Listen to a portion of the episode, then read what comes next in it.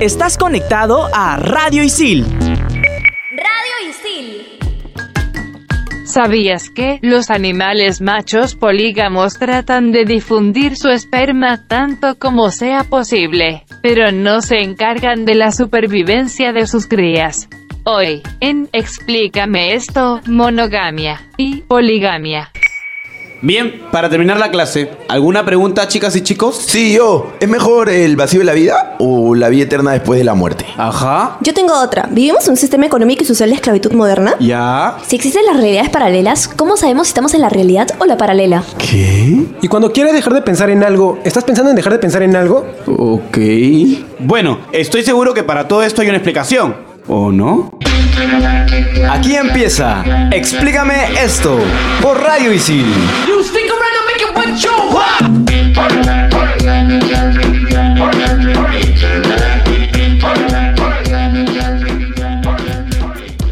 Chicas, ¿ustedes podrían estar en una relación con más de una persona al mismo tiempo? Sí.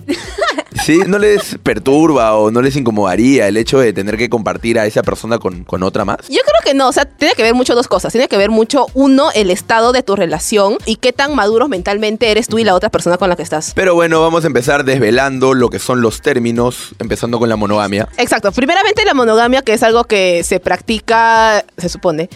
la mayoría, la mayoría de personas lo, lo- lo practican y que es legal acá a diferencia de, de otras cosas. Eh, según la RAE, la monogamia es el régimen familiar que no admite la pluralidad de cónyuges. Es decir, son relaciones sexuales y afectivas que se basan en la exclusividad uno a uno. Así como hay relaciones monógamas en los humanos, también hay relaciones monógamas en los animales, que básicamente implica un vínculo sexual excluyente en la etapa de reproducción y de crianza. Pero obviamente ya en las relaciones humanas ya se habla un poco más de lo que es la fidelidad y de la esencia del vínculo emocional, que es lo que prima también. Claro, también cabe destacar que no todos los animales son monógamos, pero la tradición del matrimonio y la idea de las relaciones monógamas están ampliamente enraizadas en la sociedad occidental en la que vivimos, ¿no? Es éticamente y moralmente correcto compartir tu vida solamente con una pareja y el tema del engaño y de la fidelidad es súper, súper importante, tanto así de que el engaño no solamente está mal visto, sino que incluso está penado. El adulterio, sí. Claro, por otro lado, también eh, los estudios antropológicos te dicen que no necesariamente el ser humano está hecho para ser monógamo, sino al contrario, que la monogamia se ha impuesto Sí. por un fin legal. Claro, eran, eran alianzas estratégicas, más de que me caso por amor y demás cosas. Eso ya es Y después. también había un alto grado de posesividad, ¿no? El hecho de yo solo quiero estar con esta persona o yo no voy a compartir a mi pareja con nadie porque yo soy el más más, ¿no? En este caso hablando de una relación eh, machista dentro del, del sentido sociocultural de, su- de esa época. Pero por otro lado también tenemos cosas como la ley del levirato, que es un tipo de matrimonio en el cual una mujer viuda que no ha tenido hijos se debe casar obligatoriamente con uno de los hermanos de su fallecido esposo para heredar el apellido. Qué thriller. Sino Sí. que fuerte. Encontrar la monogamia entre los mamíferos es un comportamiento poco habitual. Pero es muy popular entre las aves, curiosamente. Eh, bueno, obedece el único motivo de que los animales se aparean para asegurar la supervivencia de una especie. Nos han intentado hacer más aves que mamíferos. Sí. Muchos animales tienden a la poligamia por razones de territorialidad y jerarquía. Eh, una hembra que se aparea con diferentes machos tendrá hijos más diversos genéticamente, elevando así la probabilidad de que al menos alguno de ellos logren prosperar. Con el tema de la crianza de los hijos, se dice que estos animales permanecen juntos netamente por el bien de sus crías, para ayudar así a que ellos sobrevivan hasta la adultez. Se produce más que todo en pingüinos, lobos, cuervos y águilas. Claro, porque si nosotros nos comparamos con los chimpancés, que son los animales más cercanos a nosotros, vemos, por ejemplo, que ellos, todos los machos y todas las hembras, tratan de lograr que todas las crías eh, crezcan sanamente, ¿no? Que todas prosperen. Hay una correlación entre la sexualidad y cómo se crían y eh, evolucionan estas especies. Eso es algo que todavía se da en, algunas tribus de- del Amazonas, en algunas tribus de África, pero si vemos a lo largo de la historia, en las sociedades prehistóricas, ya en sociedades de cazadores-recolectores, eran las mujeres quienes criaban a los niños mientras, mientras todos los hombres se iban de cacería. Sin embargo, en las últimas poblaciones de cazadores-recolectores ya era bastante común que pocos hombres se monopolizaran el apareamiento con las mujeres que había con el fin de aumentar el número de descendientes. Luego de eso, ya con la agricultura, con el desarrollo de la sociedad, sociedades se instituye el tema del matrimonio como una herramienta de control social de la pareja, básicamente. Y como ya lo habíamos mencionado, en un contexto de conservación de estructuras sociales superiores, Por intereses políticos, ¿no? Se podría decir, mantener un poder sobre otra cultura o sobre otros imperios. Ajá, exactamente, hasta que luego ya la Iglesia Católica decreta que el matrimonio es una unión de iguales ante Dios, se instituye lo que es la monogamia formal y también se intenta prohibir las relaciones consanguíneas, que era antes que se practicaba mucho, principalmente en la parte de, de las familias de la realeza. Mientras menos posibilidades hay de encontrar pareja, hay una mayor tendencia hacia la monogamia. Claro. ¿Por qué? Porque supuestamente eso es lo que asegura una buena crianza, ¿no? Es que no tienes más opción, pues, también. o sea, básicamente. Sí, o sea, bueno, Y- si se quieren seguir reproduciendo, eh, Incluso hay estudios comparativos que muestran que existe que hay una correlación entre la monogamia social y el tamaño del cerebro o del tamaño de los testículos, ¿no? Ajá. Que a mayor tamaño del cerebro de los testículos hay una mayor tendencia a la poligamia y una disminución a la monogamia. Y los seres humanos somos unos seres que están en un nivel intermedio que decidimos si queremos ser monógamos o no. ¿no? Según la cultura, básicamente. Exacto. Ahora, para hablarnos un poco sobre las ventajas y las desventajas de la monogamia, nos encontramos con Andrea, popularmente Hola, llamada Andreita. El Rayo. Hola chicos, ¿cómo están? Bueno, para iniciar vamos a hablar sobre los pros. El primero se relaciona directamente con la integridad física, básicamente el menor riesgo de contraer enfermedades de transmisión sexual. Tiene que ver más con la fidelidad. Protéjanse siempre, por favor. Mayor seguridad financiera, obviamente eh, enfocado en las personas que conviven, que ya están, están casados, casadas. claro, porque eh, tienen una visualización sobre su futuro, proyectos, ahorros, etc. Obviamente en algunas sociedades, ¿no? Sí. Ahora también, si es que tienes varias mujeres, supongo que tendrías que gastar un poco de plata en cada una de ellas. Claro, ¿no? Si ahí es donde viene el tema de la religiosidad, ¿no? en el Islam, ¿no? Tú puedes tener siete esposas, pero a las siete tienes que mantenerlas y darles la misma cantidad de bienes, ¿no? no puedes dejar ninguna atrás. La monogamia provoca mayor seguridad y también confianza y... O sea, es muy subjetivo en el sentido de que depende mucho de cada pareja y de Claro. cada persona. Claro, que no, de puedes, cómo no puedes llevan tener un estudio que controle las emociones de las personas, ¿no? Cada persona siente de una manera diferente, entonces Además- eso es muy subjetivo. Además, cada pareja lleva su relación de una manera distinta. Pero bueno, yendo ahora a los contras, las personas cambian.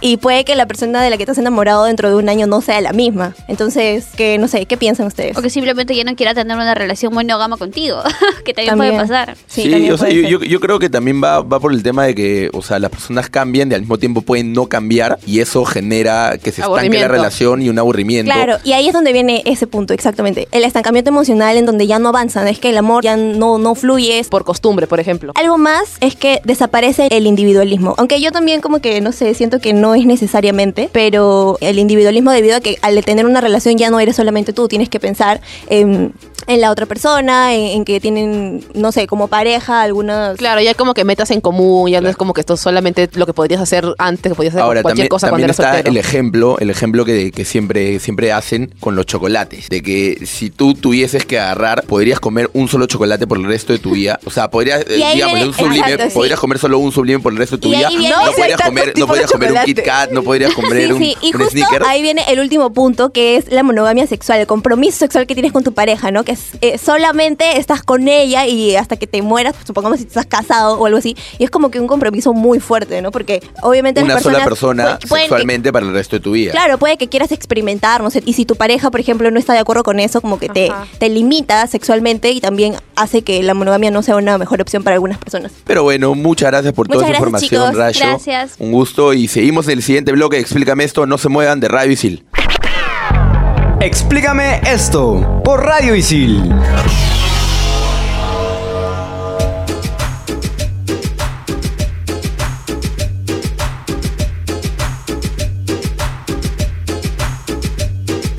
Regresamos a Explícame esto por Radio Isil. Y claro, como decía Andrea, es muy complicado determinar si la monogamia es completamente natural. Entonces por eso surgen cosas como el poliamor. ¿Y qué es el poliamor? Es tener y mantener más de una relación íntima, amorosa y sexual de manera simultánea con varias personas. Y tiene que haber un pleno consentimiento de todas ellas. Y claro, hay una exclusividad sexual entre cada uno y cada Entre todo el grupo. Exacto, todo el grupo. Claro, también surge la poligamia que es cuando alguien está casado con más de una persona simultáneamente. Mucho amor. Por ejemplo, un hombre casado con varias mujeres es un polígamo poliamoroso. Y las mujeres serían polígamas monoamorosas, porque solo aman A una sola persona. Ajá. Y También está el tema de la pareja abierta, que es básicamente cuando una pareja eh, monógama o, o polígama o poliamorosa deciden abrir la relación para que cada uno se acueste con otras personas. Eh, la particularidad de la pareja abierta, a diferencia del poliamor, por ejemplo, es que tú no creas un vínculo con las otras personas con las que estás teniendo relaciones sexuales aparte de tu pareja original, sino simplemente el vínculo permanece entre los dos o los tres o, o-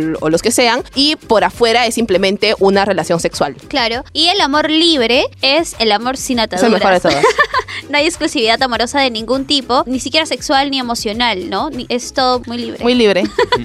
Ahora, también existe un concepto eh, llamado sociosexualidad que describe a las personas que se involucran en relaciones sexuales sin compromiso. La sociosexualidad se considera una orientación como ser homosexual, heterosexual o bisexual. Algo también que, mm, que ha salido últimamente es la agamia. No sé si ustedes lo han escuchado. No. Bueno, la agamia es un término que fue acuñado por Julia Peró, que es una artista, escritora y activista española, y plantea una ausencia de relación. ¿En qué sentido? Es un amor basado en el no apego, en la no posición, y lo que dice Julia Peró, el poner normas o poner este eh, ciertos lineamientos dentro de una relación es cortar las libertades de la otra persona. Es decirle de que hay cosas que no que la otra persona no puede hacer por amor a ti y es como que prohibirle su felicidad. Lo que plantean los hagamos es básicamente una relación en la que tú no sientas que posees a la otra persona. Tengo que interrumpirte, Clau, porque Isabel tiene algo que decirnos. Ha llegado el momento de contar la anécdota del día. Por favor, no sean tan específicos que los pueden censurar.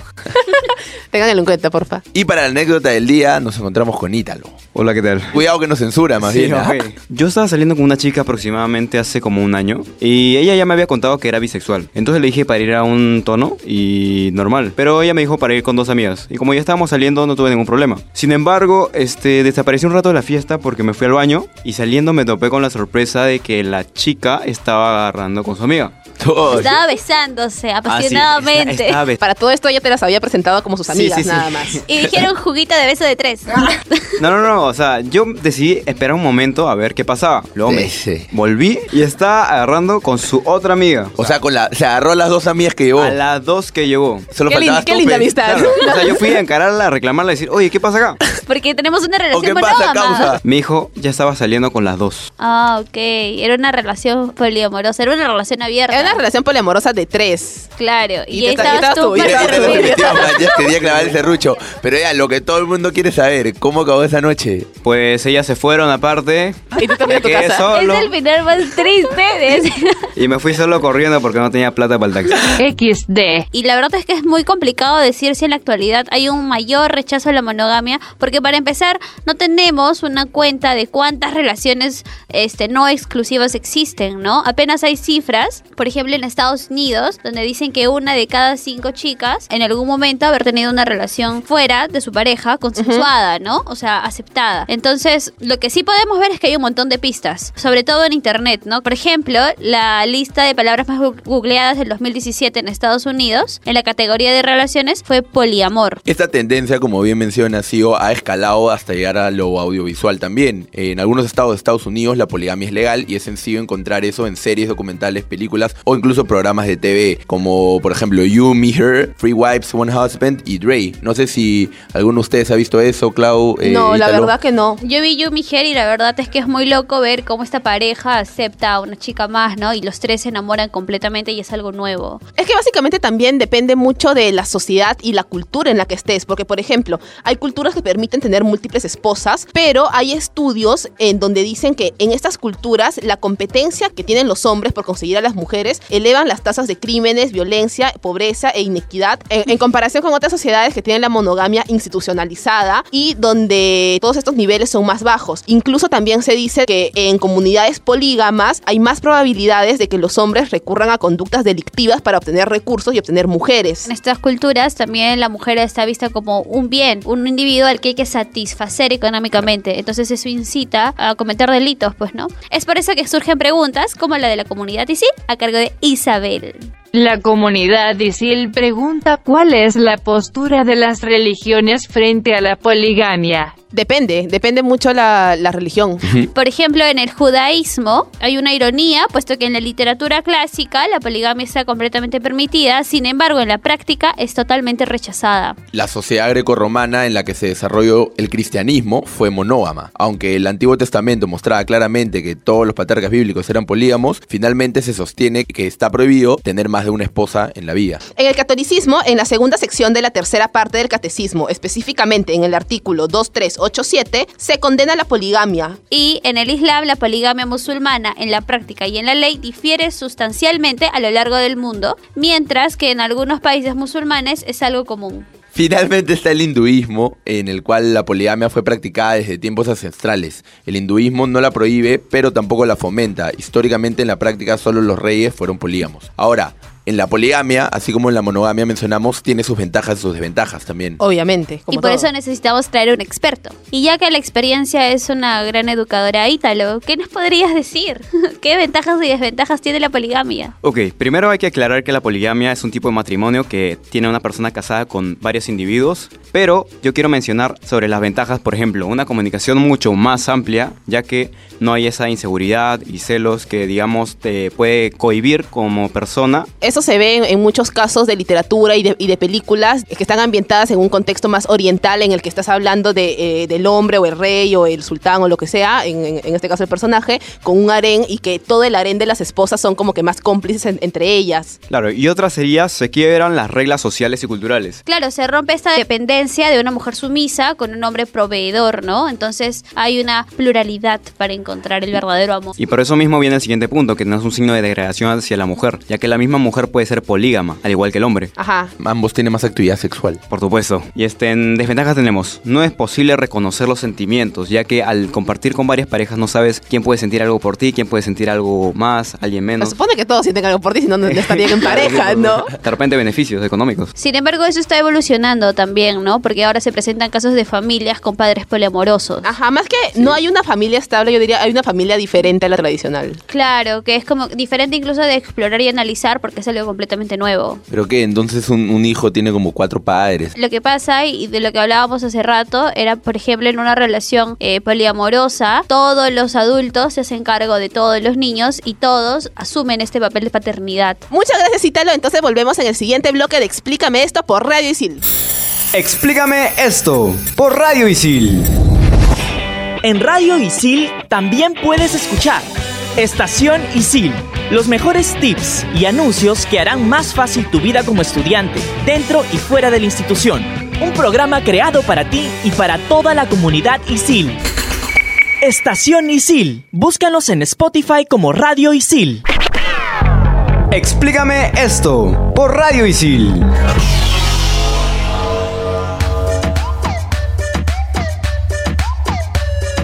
Volvemos en Explícame esto por Radio Isil. Nos encontramos en cabina con Kimberly que nos va a dar su top 5. Top 5. Top 5.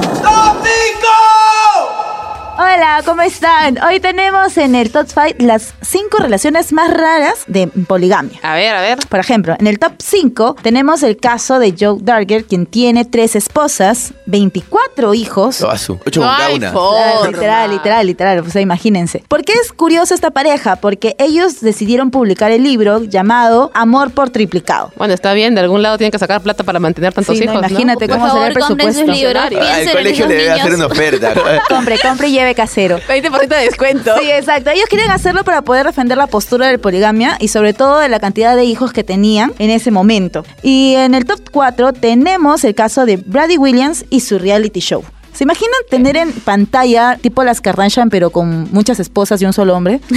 Él quiso publicar su vida a través de los reality shows, muy aparte de los ingresos financieros, para poder defender la postura feminista que él tenía en ese momento. Él tiene cinco esposas y tiene 24 hijos. Y, y yo me pregunto si él sería capaz de aceptar a un marido más. Ajá. ¿no? Top 3. A raíz de estas actividades, en una comunidad mormona llamada Short Creek, un hombre tuvo 55 esposas y 55 niños. ¿Qué? Asu, qué gente tan loca. XD. En el top 2 eh, vamos a retroceder en el tiempo y vamos a nombrar a uno de los primeros exponentes de este... Del género. Del género, ¿no? Pa, pa, pa, pa. Pam. Que es el rey Salomón, que tenía 30 sete- esposas. No, amigo, 700 esposas, No, no imagínate. hay forma. Yo Qué creo que abuso. tenía- tuvo 700 relaciones, pero esposas como lo dudo. Y en el top 1 tenemos el privilegio de que sea una mujer. Sí, al fin. Sí, es una persona de antaño, al igual que el rey Salomón, y también perteneció a la realeza, que es la reina Cajina. Muy aparte de que era una guerrera estupenda, esa ¿Cuántos mujer llegó a tener 400 fieles esposos. Ahí, como para hacerle la competencia Exacto, al rey Solo Salomón. unos y 300,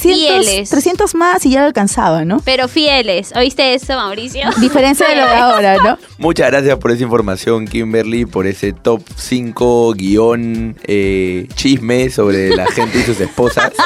Por favor, amigos, no seamos como Mauricios. Bye. Y la recomendación del programa es...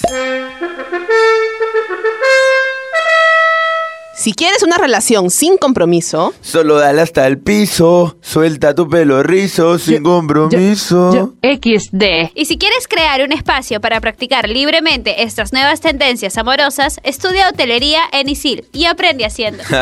Clau, sí, un gusto compartir otro programa con ustedes y un gusto también para Isabel, a la cual también le deseo que encuentre el amor pronto. Me despido diciéndoles que los quiero mucho a todos, así que eso me define como poliamorosa. Chao, fa. Ya, dice, ya, ya está Jaime, causa. Chao, chao. ¡Chao, chicos! Explícame esto por Radio Isil. Claudia Caliciani, Gabriel Villafuerte, Isabela Bardales, Ken Takayama, Aarón Ayesta, Ítalo Cervantes, Daniela Rivas, Gabriela Rivas, Guillermo Casas, Raúl Corilla, Felipe Corrales, Mauricio Verdeguer, Kimberly Paredes, Gerardo Obregón, Andrea Ramírez Gastón y Xiomara Vialaz. Radio Isil. Estás conectado a Radio Isil